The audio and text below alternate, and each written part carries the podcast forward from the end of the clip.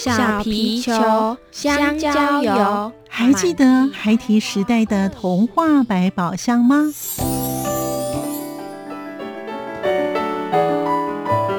我是桂文雅，世界是一本美丽的书。我是曹俊彦，从小就喜欢画画。我的人生我是王淑芬。当全世界都在下雨，泥泞不堪，全世界。我是王家珍，持续不断，好好的写。我是林世仁，创作儿童文学，让我找到自己生命中的阳光，可以探寻到生命中充满不可思议的兴奋。现在就跟着徐凡，我们一起施展魔法，回到时光隧道里，一起去挖掘笔尖上孩提的奇幻之旅吧。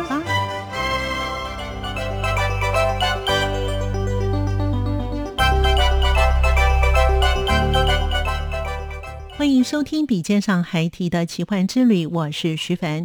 家中有四个小孩一起成长，以及家里面有养小动物，就如同像是小型的动物园一般。再加上爸妈都喜欢不断的学习，也因此开启了儿童文学绘本作家叶曼玲。他认为人生不只只有工作，也可以有其他的斜杠。所以除了他是绘本作家之外，也是戏偶的美术设计。在今天节目当中，我们一同来了解他的儿童文学绘本的创作之路。欢迎您收听作家私房话。我是叶曼玲。我觉得一个好的儿童文学作家呢，还是要了解孩子，然后多跟小孩相处，用孩子的视角出发，会觉得这个世界是非常有趣的。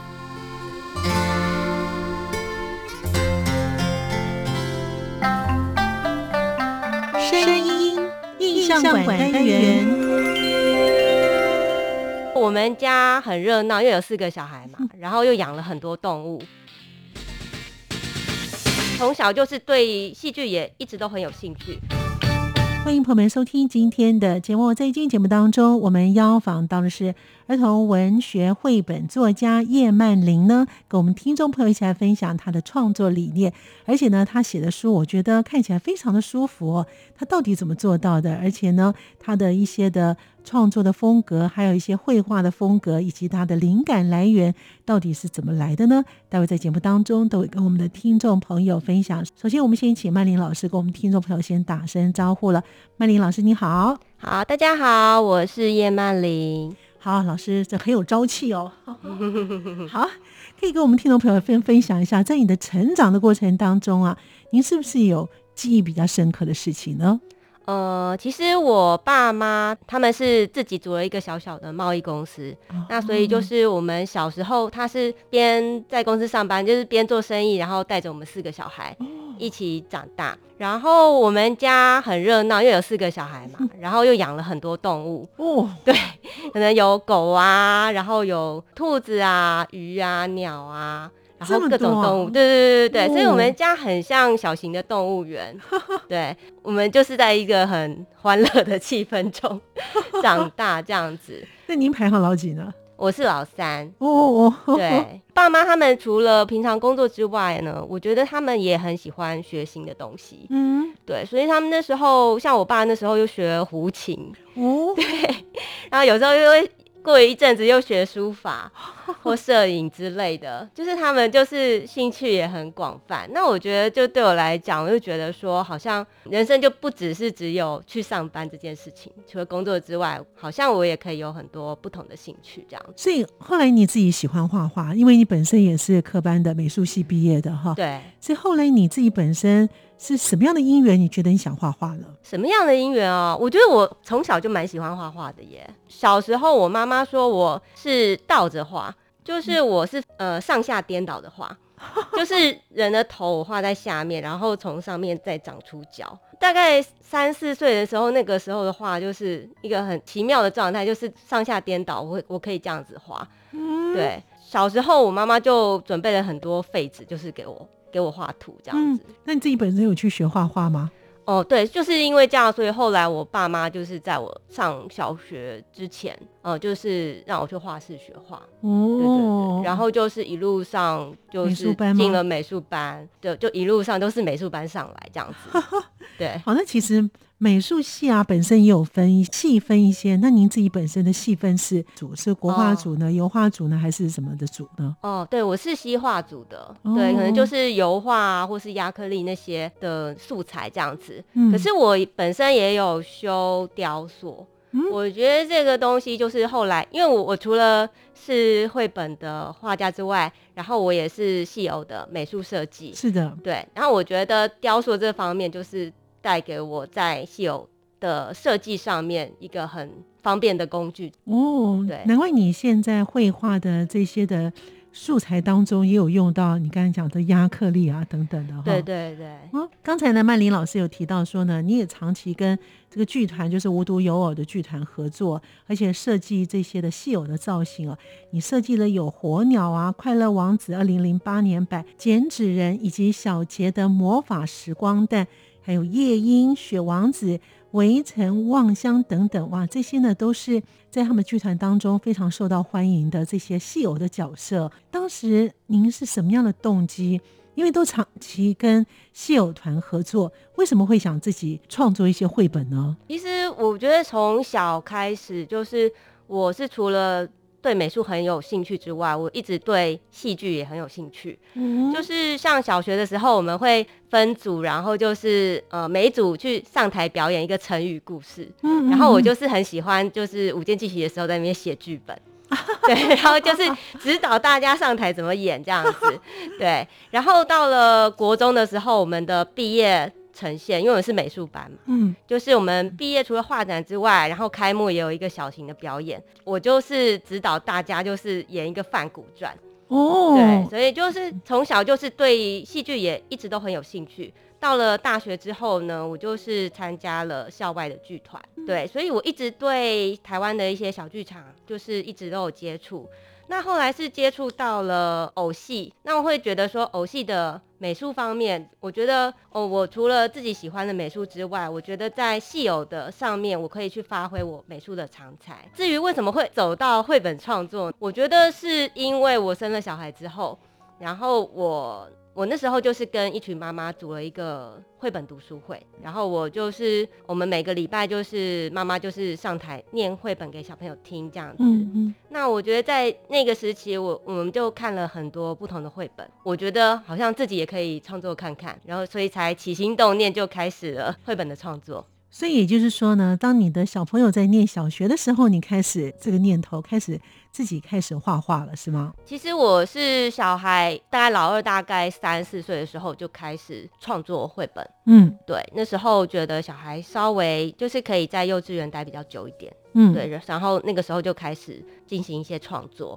其实画画啊跟绘本啊，其实还是有两件不同的事情哈、嗯你那个时候呢，你之前有先练习过吗？还是说什么样的机缘之下呢？你自己画了之后，你觉得诶，这个可以做成一个绘本，或者是说可以变成一本书呢？我觉得对我来讲，可能戏剧的背景也有点关系，因为我觉得我还蛮喜欢故事这件事情。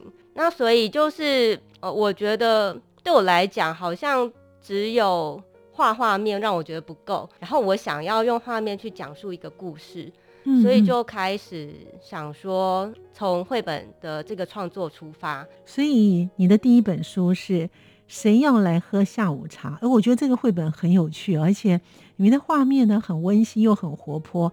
可不可以请呢曼妮老师聊一下你当时的创作？这本书呢也得到了第二十八届的信宜幼儿文学奖的图书的创作奖啊。所以也就是说呢，你这本书是蛮有创意的。这个的点子是怎么来的呢？其实这个灵感呢，就是还是从我们家开始出发。就是那时候，因为我有两个女儿，嗯然嗯后女儿小的时候，他们去公园玩，其实他们比较没有兴趣在溜滑梯啊、荡秋千上面，他们很喜欢在公园去捡一些落叶，嗯然后小草、小花，然后就是假装是炒了一盘好菜，然后要给我吃这样子。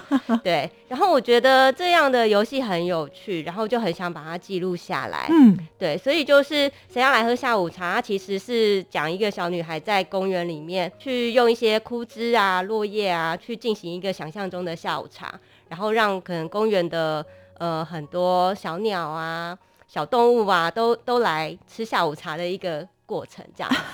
对，你这个时候什么时候开始写的这本书？这本书哦，大概从小孩两岁左右。哦，就是呃，老二大概两岁左右有了这个灵感，然后中间就是因为小孩很小，我觉得很很很难有完整的时间可以做创作，嗯，所以那个时候就是利用一些琐碎的时间，然后就是画一些小小的草图，然后呃，就是在做一些剪贴，可能说会觉得这个图可能放哪边好，这个图放哪边好，再做一些剪贴这样子，慢慢慢慢花了。几年的时间才把整个架构成型，这样。所以也就是说，你虽然没有出版，但是呢，你都还是一直在做这个进行就对了。比如说，你刚才说剪贴，把它画好做剪贴。对，就是在出版之前，就是做了很多事情。对，可能不是只有只有把图画完这件事情，在图画完之前，可能就又想了很多。可能也有不同的版本啊，嗯，对，本来这个版本可能是有姐妹版，姐妹一起在公园，嗯，那后来我就是经过取舍之后，我觉得，呃，他自己一个人在公园的那个玩乐，我觉得很蛮难的，蛮能表达说他自己一个自得其乐的感觉，对，所以后来才用这个版本。所以从你发想。到后来这本书出了，大概也经过几年的时间？大概三年吧。哇，那真是要记录好一点，包括三年那个想法，可能慢慢都会改变了哈。其实我发现呢，曼宁老师里面的著作呢，颜色都非常的鲜亮，亮度也非常的够啊。但是亮度够呢，又有一种温馨的那种感觉哦。您的绘画的这个所谓的绘本呢，你是用什么样的材质去绘制的？那又有什么样的方式？来做一些呈现呢？其实我用的材料很多哎，就是除了水彩之外，可能有亚克力颜料，然后有广告颜料，然后我会加上炭笔啊、蜡笔、粉彩之类的。对，因为我很喜欢试材料，然后我也很喜欢做实验。我觉得在画这个谁要来喝下午茶之前，有一阵子就会觉得说，因为都在家里带小孩。然后又很想创作，然后就会觉得说，嗯，不晓得在带小孩之余，我也有一点时间可以做一些创作这样子。对，然后那个时候就想说，趁很快的时间，我来做一个绘画的实验。嗯，所以那时候我就是去裁了一块玻璃板，然后玻璃板上面就涂了广告颜料，然后我就是用纸去压印的感觉，就是压印出来，然后它可能呈现什么样的纹理，然后我再用这个方式去创作。所以就那个时候就做了一些有趣的实验，才慢慢觉得说，我觉得可以在。用这些实验去发展在绘本上面。哇，看来一个绘本不是我们想象中这么容易的。所以你喜欢实验，所以在你的著作当中，你都会用不同的方式。这一次呢，谁来喝下午茶是用这种方式，那另外一本你可能会用不同的方式来做一些呈现。也许有不同的。材料可以发展这样子。除了这个，谁要来喝下午茶呢？是跟你自己的孩子的亲子之间的互动哦。还有另外一本呢，就是小棉花。小棉花呢，它有一个跨页的处理哦。为什么会想到一个跨页的处理？其实呢，我在看曼玲老师的书的时候呢，我也看到，我说，哎，这感觉有点厚，哎，是跨页吗？我就把它翻开来，哎，果真是跨页。而且我觉得看起来之后呢，它会把那个整个视野给拉大了。譬如说，整个的风景或者整个的动物的，你会看得更清楚一点。为什么当时会想有这个跨页的这种来表现呢？我先介绍一下《小棉花》这本绘本好了，因为《小棉花》这本绘本它的灵感来自于我家养的鸟。对，因为刚才有讲过说我们家从小就养过很多动物嘛。那结婚之后，我就是也养了一些鹦鹉，所以《小棉花》它其实在讲鹦鹉，然后很小巧可爱，因为我们家鹦鹉小小的，然后站在我们手上的时候，很像一团。温热的小棉花，嗯对。然后后来就是我有一个朋友，他就是捡到落巢的小斑鸠，然后他找不到他的爸妈，嗯，然后想说我们家有养鸟经验比较足够，所以就把那个小班就带来我们家，对。然后我就是开始就喂他们，就喂他们到可以野放这样子。那中间的过程也看到说我们家的鸟跟野外的鸟一些互动互动，对。然后就是到了。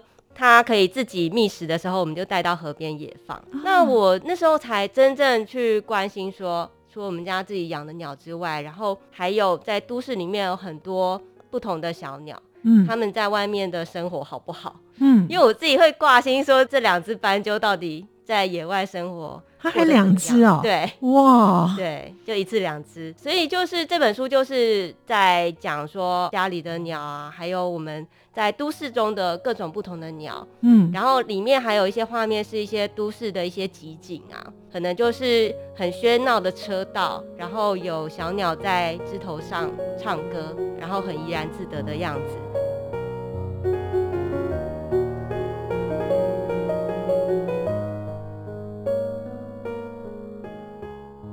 欢迎朋友们继续回到节目当中。儿童文学绘本作家叶曼玲她说：“小棉花这本绘本的灵感来源呢，是因为自家养的小鸟的故事。在里面，其中有一句是‘乘着风飞吧，去寻找一片属于自己的野地’。喜欢戏剧，所以在绘本的结构上也会有不一样的创造力。我们继续聆听他跟我们听众朋友继续的分享。”因为我很喜欢试材料，很喜欢做实验。有时候心情沮丧的时候，我就会常常到河边去看小鸟。讲到中间的那个拉页，就是可以把它打开，然后再打开，变成一个很长条的画面。可能是因为我住在河边，然后我觉得我。有时候心情沮丧的时候，我就会常常到河边去看小鸟。哦，真的？对，就会觉得说小鸟在外面，就是觉得它们好像也没有像我们人有各种不同的奇奇怪怪的烦恼啊，或者是我们这种。很庸庸碌碌的生活这样子，所以就是我觉得去看鸟，就觉得心情就很好。对，所以我觉得这个画面就是好像就是在讲述，就是我心情低潮的时候去看鸟的那个感觉。然后里面的一段话，那个拉页的话，就是说乘着风飞吧。去寻找一片属于自己的野地。我觉得那个话，那里面的文字好像是在鼓励我自己。嗯，就是觉得说，好像在都市里面拥挤的建筑跟匆忙的生活之中啊，我觉得我们如果能够找到一个属于自己心灵的野地的话，我觉得可以好好的去安放你的灵魂，不要再这么。慌乱跟沮丧的，嗯，对我觉得这幅画对我来讲的感觉就是可以鼓励我自己。哇，所以呢，曼玲老师的创作呢，哈，除了这个绘本蛮有意义之外，哦，那像譬如说我们刚才讲的《谁来喝下午茶》是成长孩子们的记录，好，那这个小棉花呢是记录你们家的鹦鹉之外，你自己本身跟小的时候的一个成长环境，而且也是看到这两个是小斑鸠哦，所以这本书呢，你也得到了。第三十一届的信宜幼儿文学的图画的创作奖哦，像刚才蓝曼老师有提到说文字啊，当你在绘画的时候，你会把那个文字先出来呢，还是图画先出来之后，然后再把它并在一起呢？对我来讲，我会先是一个结构或一个概念先出现，然后我觉得那个结构概念是有趣的。然后我会先把文字写下来，说的那个结构跟概念，譬如说像谁要来喝下午茶，嗯，它的结构其实很简单，就是小女孩在公园里面办家家酒，然后就是刚开始是各个小动物来，嗯，吃下午茶，对，然后到了后来可能是大自然的一些东西啊，可能是风啊、叶子啊，然后后来甚至连雨都来了。我这边就设计了一个转折，就是下了大雨，然后大雨是稀里哗啦的淋下来，在画面上就是整个下午茶宴都是整个想象都被破坏掉了。然后在那个页面之中，你就看到画面就是很多泥巴啊，就是脏乱不堪，就是看到一个很现实的画面。可是，在文字上面，我会是用一种另外一种想象的空间，就是在文字上面，我是写说雨。大口大口的喝着下午茶，是，就是可能对一个小孩来讲，这个东西好像不是破坏，他可能就是有另外的想象，是说，其实这个是雨在喝下午茶而已。嗯，对，所以就是我觉得这个这个点对我来讲很有趣，所以我就是在。这个结构里面，我就先把这个东西抓出来，嗯，然后再填上文字。譬如说，像是小棉花里面，它的结构就是一个窗里面跟窗外面的一些关系。就是我从我们家养的小鸟出发，就是在窗户里面，在室内，在家里，然后小鸟往外去看。小女孩跟读者可能也是随着小鸟的视角去往外看，看到这个世界其他的不同的鸟，然后最后。的结尾再回到它的室内的窗景这样子，对，那我都是先从这个结构出发。再去做其他的发想。哇，你的创造力蛮好的哈！这跟你长期以来你学画画、喜欢画画有关系吗？我觉得结构的部分，我觉得可能是戏剧的关系哦。对，因为我们常常会，譬如说我在做戏偶设计的时候，跟剧团合作，那我们常常需要跟导演去讨论这个戏剧的。结构，跟他背后的动机，比如演员的动机或者这个台词的动机，那我就会习惯去做这样的分析。所以，其实一位绘本画家，并不是我们想象中这么简单。他可能就像曼玲老师有接触戏剧，所以从戏剧当中，从你自己的。所学的科班的美术，再加上你日常生活当中这些零零总总，用不同的元素去绘画这些绘本，不容易，真的不容易哦。老师的作品呢，好像只要你出手都会获奖哎哈。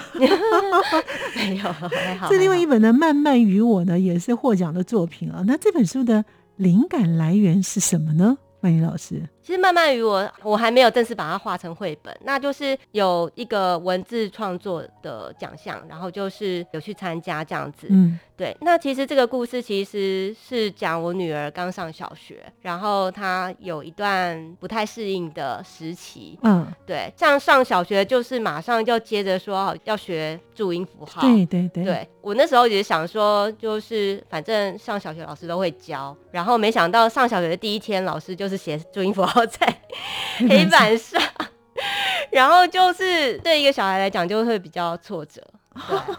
然后呃，我那时候因为我女儿也是很喜欢养一些小动物，那时候就是自己养了，去抓一些小瓜牛，然后放到小盒子里面，对，然后就是喂它吃菜叶这样子。然后我就是用这个。故事，然后就再去发想，连到他小学时期的一些适应的过程，就是觉得好像适应的好像比较慢啊，可是。跟瓜牛一样慢，可是慢慢来讲，就是还是会渐入佳境的那个过渡的时期，这样子。对，那有预计什么时候把这个绘本也画出来吗？我希望这一两年把它可以把它画出来。是一个创作，像譬如说我们刚才前面讲的这两本哦，《小棉花》跟《谁来下喝下午茶》，你自己本身花了多久时间去把这个绘本给完成呢？跟文字？你是说平常的？对，大概大概每一本吗？对。其实没有这么固定哎，我可能就是呃文字写一写，然后会停一停，然后可能再看一看，然后再 再开始画一些草图，然后又停一停，就是我中间会来来回回，然后会去做其他事情，然后再回来看这些东西。对，所以就是可能就时间变得拉的很长啦。那慢慢与我，你会有没有打算什么时候？两年？对，我希望希望两年。对对对。哎，像我我也很好奇，像你们这些绘本画家哈，当你的文字都已经出来了哦，就是等于是你的整个故事的结构跟架构都出来了，你会按照这个文字上面去画你的东西，因为绘本也没多少字啊，多半来讲都是用图画来呈现。嗯。那这些的文字呢，在你脑海里面，我们先看到的，我们一般人看到的可能是只有这个画面，可是你们可能会好几个画面把它结合在一起，融合在这个文字当中，因为它有时候字可能两行字很短，好，或者是两三行字，可是我们看了那个图画之后，再看那个字的解释，哎，满脑子就有那个想法了。所以我觉得绘本画家很厉害，是你自己本身，曼妮老师，您自己本身会用什么样的方式来诠释你自己已经写好了文字来做绘本呢？嗯，其实我觉得我写好的文字啊，我会画草图。那可是其实画草图，或者是我在画的过程之中，有时候会觉得说，哎，我可能已经把这个东西，这个这段文字已经用画面去讲述出来了。嗯，然后我就会回头去修改我的文字。嗯，我的文字可能就不要写。那么多，对我就可能就是文字跟图，有时候是交叠的，然后有时候可以让它错开，可以表达的不同方向的意义。嗯，对，所以就是自己觉得这个东西很好玩。对，其实要成为一本绘本哈，我们看来只要呢花一点钱，然后呢就看到的绘本跟文字都涵盖在里头了。可是对于一位这个绘本创作家来说呢，其实你们花了很长的时间去思索，然后去酝酿，然后才慢慢的，像你刚才说还画草图哦，这边可能要多一点，那边要少一点，然后最后才正式的。把它上颜色，这草图就变成变成你自己本身原来要画的吗？还是你自己先草图画上色？你觉得哎这样不够，你必须呢再重新画一个草图，再重新上色。会吗？觉得中间也是会有来来回回的过程，可能画完觉得这个版本不满意，然后整个全本再重画。哇，像小棉花其实画了蛮多个版本的，因为呃那时候信宜的版本就是是得奖是一个版本，然后得奖之后我自己又再重画另外一个版本，所以就是其实，在图像上面我也会有。呃，很多不同的实验跟诠释，真的不容易。所以呢，这个绘本状绘本的儿童绘本作家呢，真想象力要非常的好哦。还有另外一套书啊，是《四季小志》。当曼丽老师寄给我这个时候呢，我就想说，哎，这小册子是什么？发觉，哎。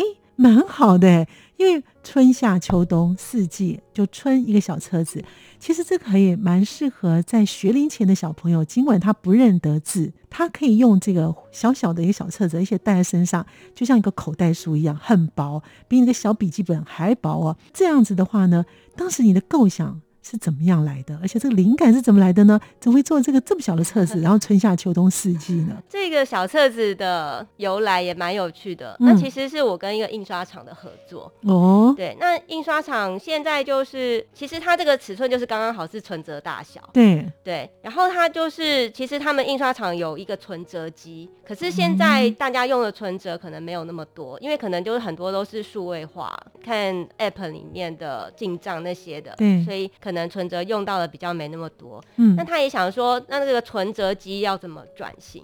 他是专门制造存折、存折的，所以那时候他就来找我合作，想说我们可以。呃，画一些简单的小书，然后那个小书是可以大人带在身上，然后譬如说去旅行的时候就可以拿出来给小朋友，给跟小就是念给小朋友听的这个故事，所以就是从这个东西才来发想出来的。哦。哎，真的还蛮有创意的哈。因为呢，比如说在车上他很吵的话，你就念了这个小册子跟他一起分享哦，哎，他可能就安静下来了。而且你带了就放在你的口袋当中，尤其我们如果是冬天的话，那个那个冬天的外套的话，马上塞进去是没有问题的。甚至于背在放在那个小朋友自己，他们现在都有后背包嘛，哈，放在里面其实都非常的方便，而且拿取真的都非常的方便哦。那春夏秋冬这四个虽然是您跟一些厂商的合作。可是的故事内容啊，您自己本身，因为春天我们知道是这样，可是对于绘本画家来说，这个四季并不是我们想象中这么简单的四季，否则你不可能成为一个册子。您当时在这个发想的时候，有什么的发想的起点，或是特别要强调某些的季节是一个什么样的一个重点吗？嗯，其实我就是把四季呃拟人化，然后变成一个小小的精灵，然后他可能在那个季节去。做了很多不同的事，嗯，然后每个季节有不同的性格。譬如说，像冬天的话，我就把它设定成为一个很爱捣蛋。然后很爱恶作剧的小精灵，嗯，然后他只要施展一些魔法，然后可能那个人就打喷嚏，或者是就开始下雪，就变得很冷，然后湖就结冻这样子。我就设计说，好，好像天气变得越来越冷，然后人们就开始拥抱彼此，然后冬天看到说大家都开始拥抱彼此，他也想要拥抱，所以他的结尾是他跟一个雪人在拥抱。嗯，对我就觉得这个设计就是还蛮好玩的。至于秋天的故事呢，我们得先卖个关子，下星期告诉你。走过春夏和秋冬，梦想的心在跳动，我们拥有同样的阳光，穿越